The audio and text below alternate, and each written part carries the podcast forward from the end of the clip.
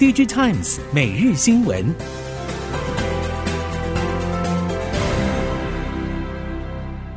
听众朋友您好，欢迎收听 DigiTimes 每日新闻，我是袁长杰，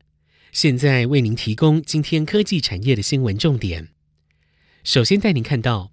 本周开始，各家指标性 IC 设计业者将接力举行法说。对于各应用的短期市况看法，以及明年的策略布局，都是关注重点。法说会第一棒是联发科，从日前联发科对于第三季财测及下半年的前景观察，今年传统旺季普遍如外界预估，将处于不温不火的状态。虽然下半年整体表现一定会比上半年好，但是成长幅度将明显受限。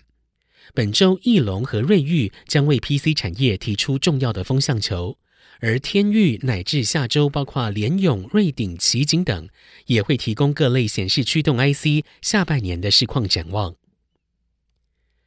欧美各地电信商近期积极针对 WiFi 七规格进行布局，相关开案动能十分强劲，包括网通设备业者、主晶片以及其他半导体供应链业者，都明确感受到来自客户的需求。各类新案、新产品开发都在加速当中。相关人士认为，WiFi 七商机今年下半年已经开始启动，预计明年会加速放量，市场成熟速度有望比原先预期的时间更早一点，也有机会比过去每一个 WiFi 世代更新周期更快。对于博通、高通、联发科以及瑞昱等业者来说，都是必须积极争取的商机。台系检测分析实验室业者熟悉各大晶片业者研发进度，证实包括博通、高通、联发科等 WiFi 晶片设计大厂前仆后继抢进 WiFi 七无线通讯标准。近期三五族化合物半导体业者稳茂、全新光电等供应链也证实美系 RF IDM 龙头 c r o v o、Skyworks 等纷纷备战 WiFi 七功率放大器与模组，看好明年 WiFi 七将明确起步。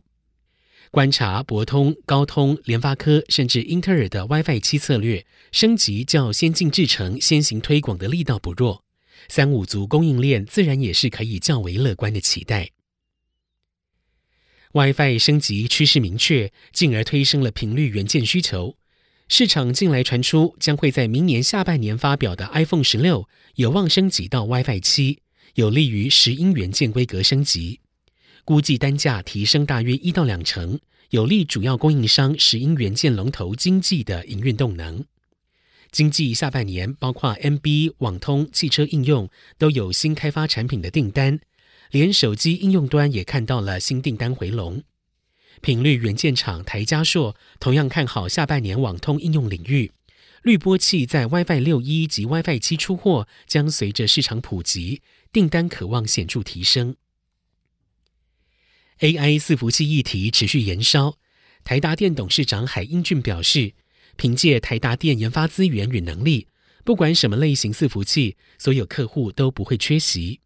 对于 AI 伺服器的贡献，海英俊指出，目前广义的伺服器电源占台达电电源相关营收大约百分之五十，即二十亿美元，而以 GPU 为主，狭义的 AI 伺服器则占伺服器电源营收大约百分之十到十五。另外，电动车是连续三季获利。台达电执行长郑平归功于达到一定规模和成本控管，而且电动车的订单稳定，将持续贡献获利。今年主流消费电子终端市场复苏不如预期，消费类微控制器 MCU、电源管理晶片 PMIC 等采用传统打线封装的基础 IC 需求仍旧乏力。对比频频缴出优于预期财报表现的国际车用晶片 IDM 大厂，两样情的态势将弥漫今年一整年。熟悉 MCU 封测业者表示，车用 IDM 大厂加速委外力道不变，有利于 IDM 客户比重较高的日月光集团、测试厂新全等。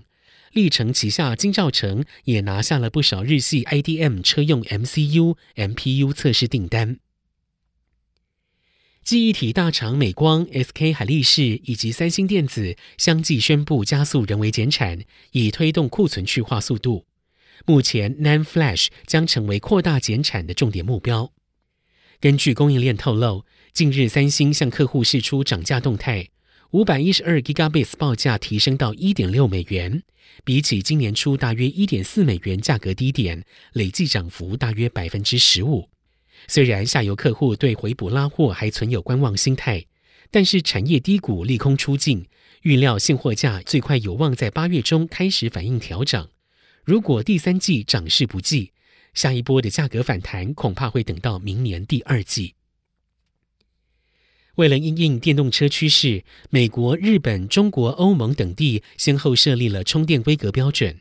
其中北美市场近期更掀起了一股充电规格风潮。由特斯拉推行的北美充电标准 NEX 陆续被国际车厂采用，包括福特、通用、Rivian、Volvo、宾士等车厂都相继宣布加入 NEX 标准。台湾充电桩供应链业者普遍表示乐观看待，但是也提醒，如果未来特斯拉试图寡占充电标准，也要考虑政府监管机构介入的可能性，提前将监管风险纳入市场考量。另外，近期通用在内的美、日、欧、南、韩等七家主流车厂合组快充服务公司，充电规格倾向采用兼容 Nex 以及组合充电系统 CCS。供应链业者表示，充电桩规格其实就是插头的概念，只要车厂之间达成协议，车主拿着转接插头就可以悠游于 Nex、CCS 充电站之间充电。业者认为，其他品牌车种到特斯拉快充站充电，最关键的是能否享有等同特斯拉的充电效率，这才是供应链最关注的重点。但是短期内外界难以探得特斯拉与各车厂之间的谈定细节。随着电动车车联网自动驾驶渗透率持续提升，车用 PCB 需求长期成长幅度被看好。大量的感测器、机械系统转电子化的需求，都将会推升车用 PCB 用量。不过，车用 PCB 大厂劲鹏表示，受到全球景气不佳影响，终端市场没有明显回温。车用客户对于今年全年展望没有像年初乐观，但是还是认为下半年会好转。劲鹏针对第三、第四季后市说明，目前七八月看起来状况稳定。但是第四季可以审慎、略带乐观看待。电子纸市场持续加温，生态圈也不断的扩大。为了增加电子纸模组制造供应，元泰不再扩充中小尺寸模组生产线，而是选择与不同的模组伙伴结盟，合作家数持续攀升。元泰现在正在往大尺寸电子纸市场布局，计划打造第一条大尺寸电子纸模组生产线。预计明年初引进设备。